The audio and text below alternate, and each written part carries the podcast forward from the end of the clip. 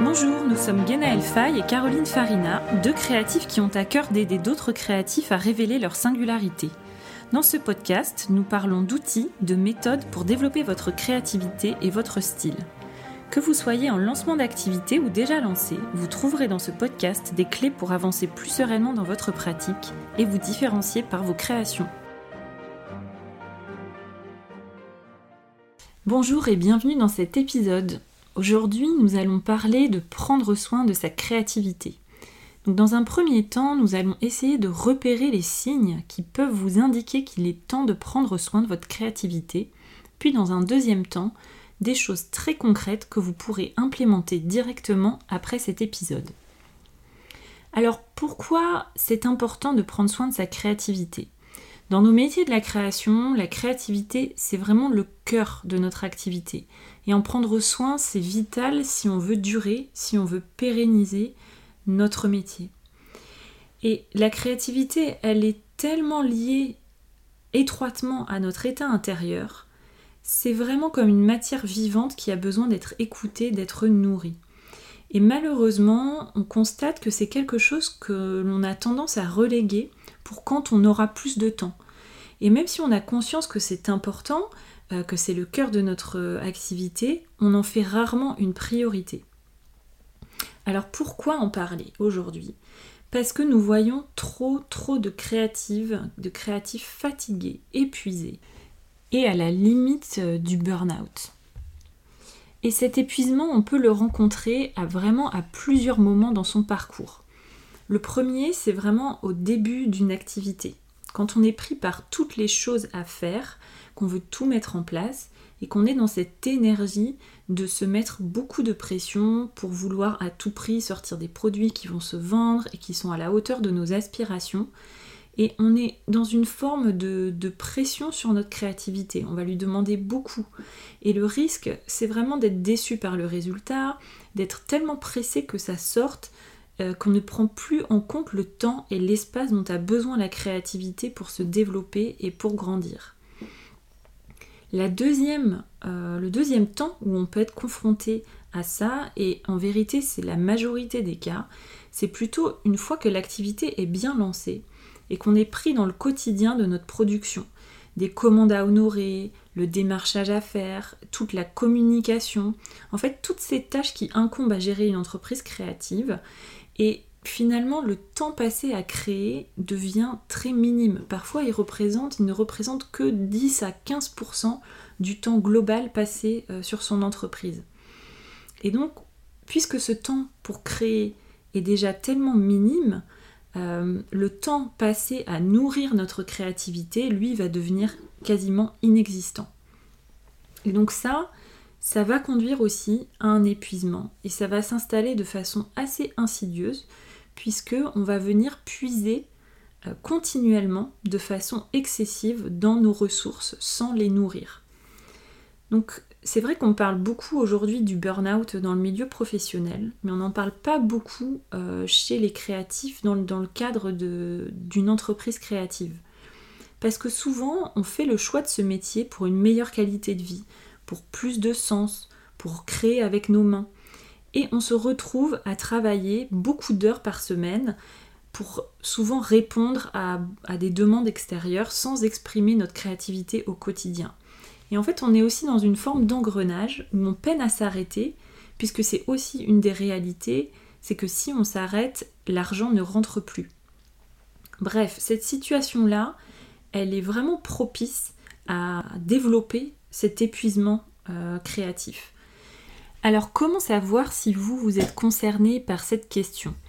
Donc euh, je vais vous donner quelques phrases et si vous vous reconnaissez dans ces situations-là, ça va être le signe, les signes qui peuvent vous alerter et vous amener à vous poser les bonnes questions pour la suite de votre activité.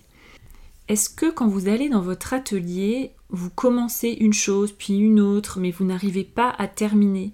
Est-ce que vous ne vous sentez pas vraiment centré, vous vous éparpillez? Euh, mais aussi si vous vous sentez débordé alors que concrètement vous n'avez pas plus à faire que les années précédentes, que chaque petit problème vous semble insurmontable, que vous vous sentez fatigué, vidé, que vous n'avez plus d'énergie, si vous avez du mal à générer de nouvelles idées, si aller à l'atelier vous semble de plus en plus difficile, vous mettre au travail vous semble de plus en plus difficile, tout ça, ce sont autant de signes qui peuvent venir vous alerter sur le fait qu'un épuisement créatif est peut-être en train de s'installer dans votre quotidien. Alors, le sujet d'aujourd'hui, c'est prendre soin de sa créativité. Et pourquoi on parle d'épuisement sur ce sujet-là? Parce que le fait de prendre soin de sa créativité, ça va permettre de prévenir cet épuisement créatif. C'est vraiment une des clés qui va faire que cet épuisement ne va pas s'installer, ne va pas mettre en péril euh, la suite de notre activité. Voilà, donc on arrive maintenant dans la deuxième partie de cet épisode où on va parler très concrètement de comment. Comment on peut faire pour nourrir cette créativité qui est en nous et en prendre soin au quotidien. Alors la première étape, c'est d'apprendre à se connaître, de se connecter avec nos sources d'inspiration, de savoir précisément ce qui nous nourrit. Le, fait d'identifier ce qui nous donne de l'énergie, ce qui nous reconnecte à notre euh, élan créatif, ça va être très important. Est-ce que je, me reconnecte avec mon inspiration, ma créativité quand j'écoute de la musique? Est-ce que c'est plutôt la contemplation, le fait de faire du sport, euh, le fait de se replonger dans des souvenirs, prendre un bain, regarder de belles images? Enfin, vous voyez, il y a un milliard de, choses qu'on peut faire. Et donc là, dans cette première étape, il s'agit vraiment de se poser la question de, pour vous, qu'est-ce qui vous procure euh, un sentiment de connexion, d'inspiration. Donc apprendre à connaître ça, c'est vraiment le départ, la première étape. La deuxième, il va falloir accepter que la créativité fonctionne en saison et mettre en place un système pour vraiment vivre avec cette saisonnalité de la créativité. Donc qu'est-ce que ça veut dire concrètement? La créativité, elle va connaître des hauts et des bas. Vous allez avoir des moments d'inspiration intense et des moments un peu de stagnation où l'inspiration ne vient pas. Le fait d'accepter que ça fonctionne sous forme de saison, de hauts et de bas, vous allez pouvoir commencer à trouver de la valeur dans chacune de ces saisons. Et là, il y a un outil qui est très utile à mettre en place, c'est le carnet d'inspiration.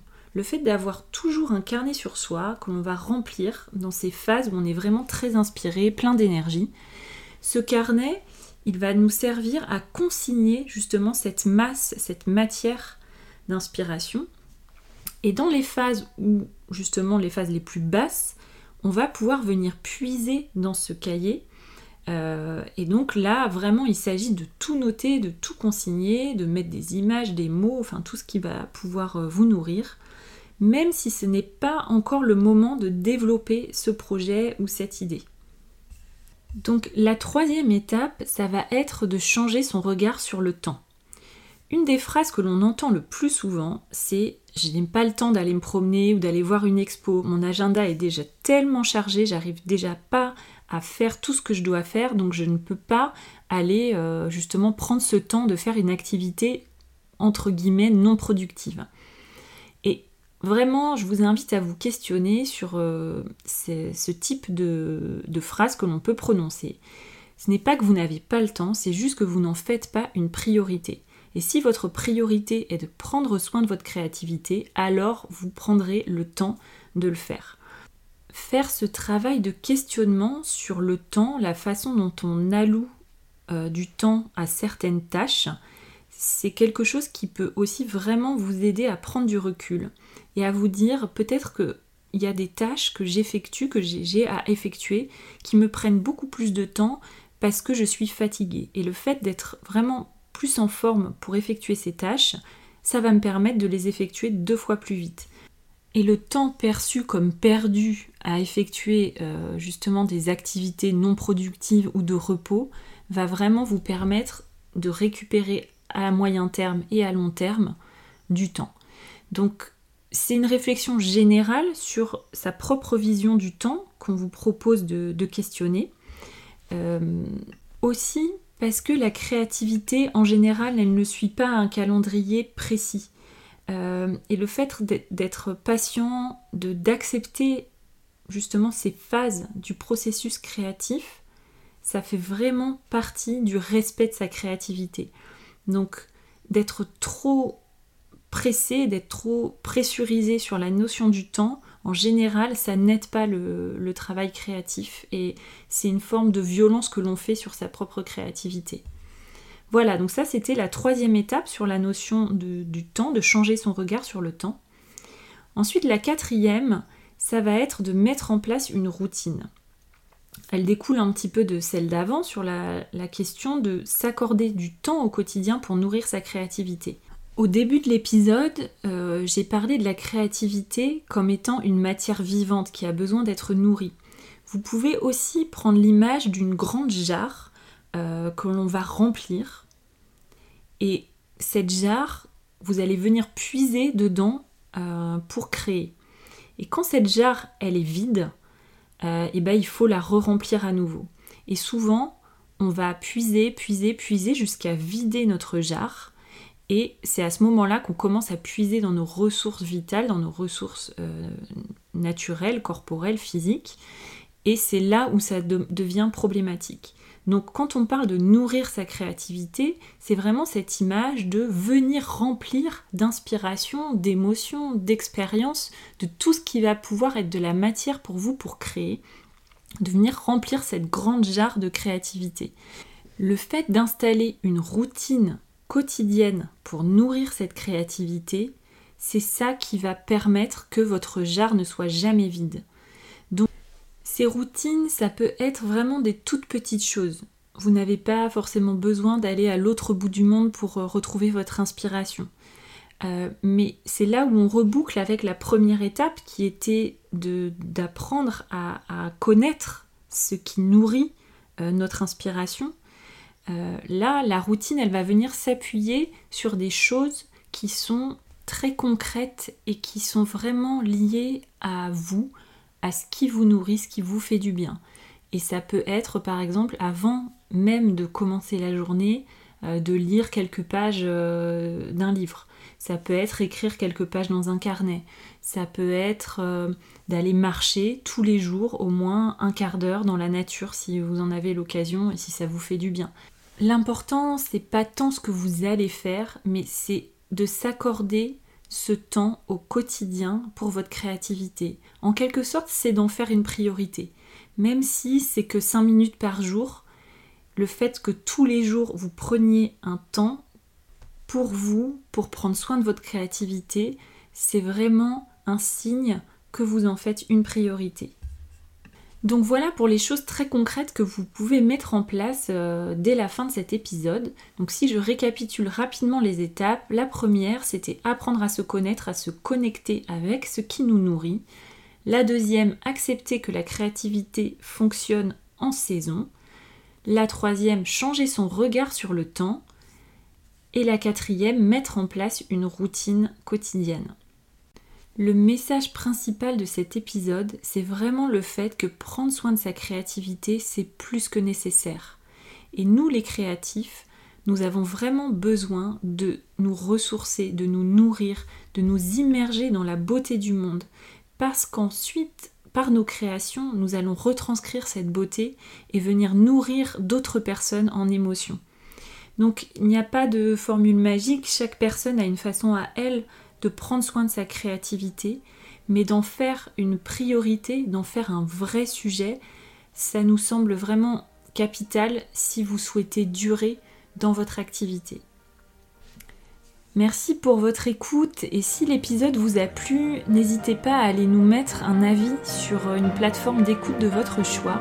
Ça aide énormément à faire découvrir le podcast et nous, ça nous encourage à, à continuer. Et à la semaine prochaine pour un nouvel épisode. Bye.